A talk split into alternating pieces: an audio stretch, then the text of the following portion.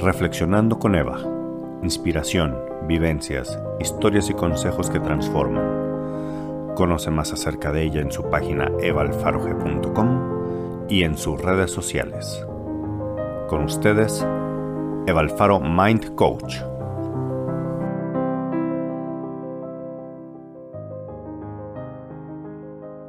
Hola, ¿qué tal?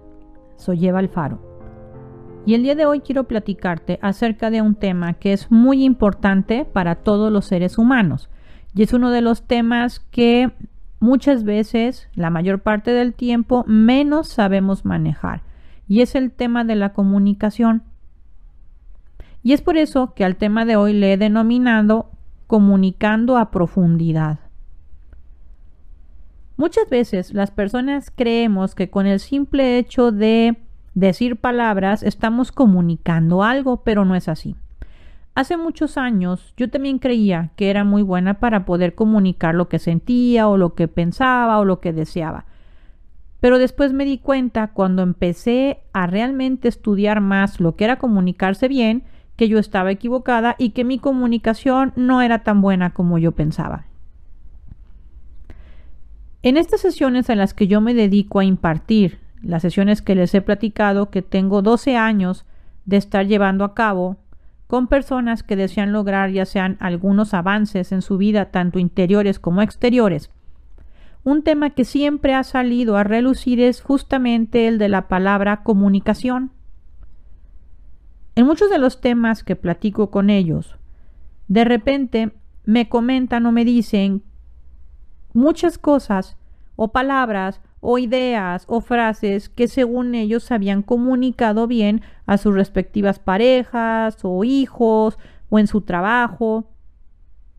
Pero resulta ser que ya indagando más caían ellos mismos en la cuenta de que la mayor parte de esa comunicación nunca salió hacia afuera, simplemente se quedó en su mente y ellos supusieron que la habían dicho cuando en la realidad no la expusieron de esa forma. Después de que me platicaban alguna historia o situación, yo les preguntaba, así tal cual de claro, en esa entonación y con esa calma, ¿se lo comunicaste a él o a ella? Se quedaban pensando y me decían, no, la realidad es que no fui así de clara, ni en el mismo tono, ni en el mismo estado emocional. Es por eso entonces que el tema de la comunicación es trascendente para la humanidad.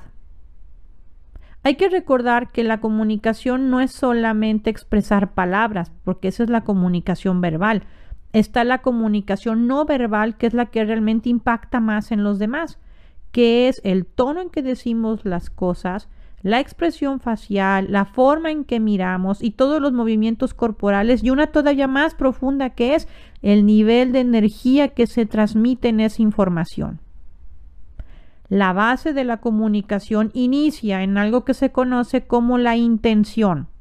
Lo primero que necesitas cuestionarte antes de ir a decirle algo a alguien es cuál es la intención que yo tengo detrás de este diálogo. ¿Qué es lo que yo estoy buscando obtener a través de mi comunicación?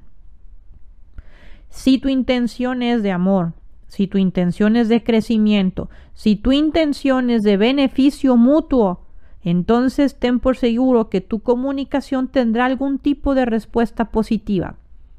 Pero, si es el caso contrario y tu comunicación lleva en el fondo egoísmo o lleva en el fondo algún tipo de juicio o inclusive alguna especie de ganas o de intención de hacer sentir mal al otro por alguna cuestión de victimización personal o porque percibiste que te quisieron hacer sentir mal y se la quieres regresar, entonces no hay que extrañarnos del tipo de respuesta que obtengamos. Muchas personas me dicen, pero si mi lenguaje es muy bueno, soy muy bueno para expresarme, sí, pero todo aquello que viene también de esa intención emana algún tipo de energía que es percibido por todos los cinco sentidos, no solo el auditivo. Es entonces que una persona que está buscando realmente crecer en varias áreas de su vida también implica el tener esta conciencia de la forma en que se está sintiendo al comunicarse y de lo que está diciendo. También con los años he ido entendiendo que comunicar significa comunicarlo todo, no guardarse algunas cosas, sí, y esto se lo digo y esto no se lo comento, no funciona. No funciona ni en el ámbito personal, ni como pareja, ni como padres, ni como hijos, ni como jefes. No funciona, porque tarde que temprano esa comunicación no dicha comenzará a manifestarse en comunicación no verbal, porque la mente no va a saber discernir entre lo que quisiste decir y lo que no dijiste y lo que tarde que temprano terminará diciendo.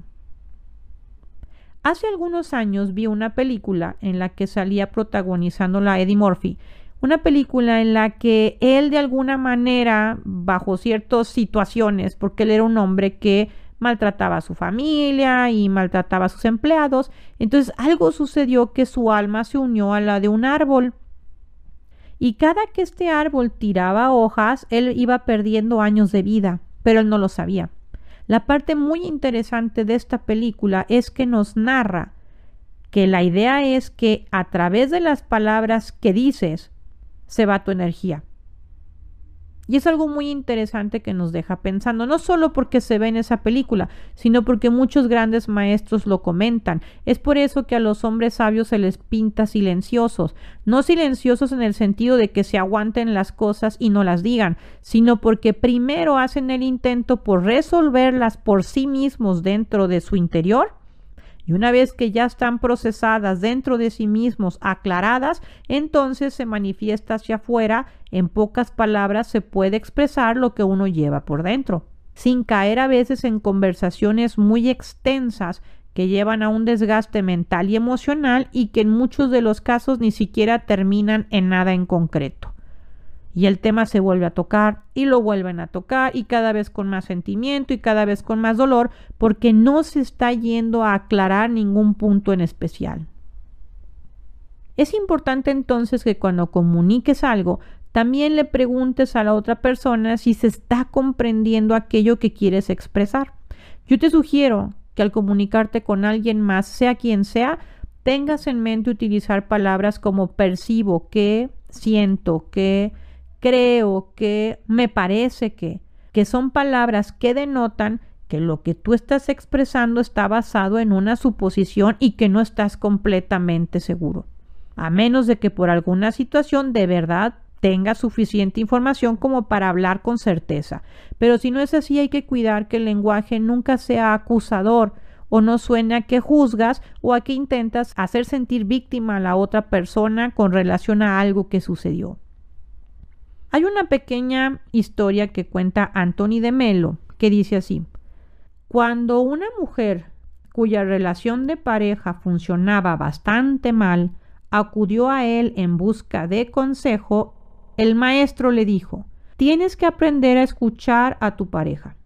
La mujer se tomó a pecho este consejo y regresó al cabo de un mes para decirle al maestro que había aprendido a escuchar cada una de las palabras que decía su pareja. Y el maestro sonriendo le dijo, Ahora vuelve a casa y escucha cada una de las palabras que él no te dice.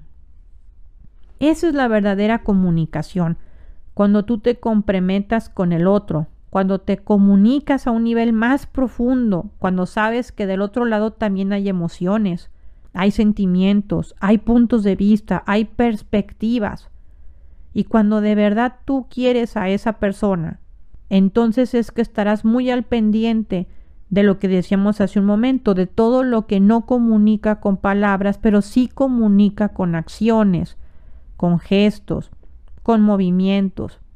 Si los seres humanos de verdad aprendiéramos mejor a comunicarnos, tomáramos este tema como algo trascendente para nuestra vida, para nuestro crecimiento, entonces nuestro mundo, por lo menos tu mundo individual, sería muy diferente. También cuánta carga emocional dejarías de tener si aprendieras a comunicarte mejor, porque cuando uno tiene una buena comunicación con el otro, hay un descanso interior muy grande, ayuda a disminuir el estrés, la angustia y la preocupación que se da por la cantidad de palabras que se quedan dando vuelta en la mente y que no encuentran una respuesta. Nunca supongas, es preferible sentarte y comunicar lo que sientes y si no hay nada que tengas que comunicar directamente, entonces aprende a preguntar. Haz preguntas para que sea entonces la otra persona, si es que tu percepción es que del otro lado no hay comunicación, a través de las preguntas podrás obtener respuestas que te ayuden a ti y a la otra persona también.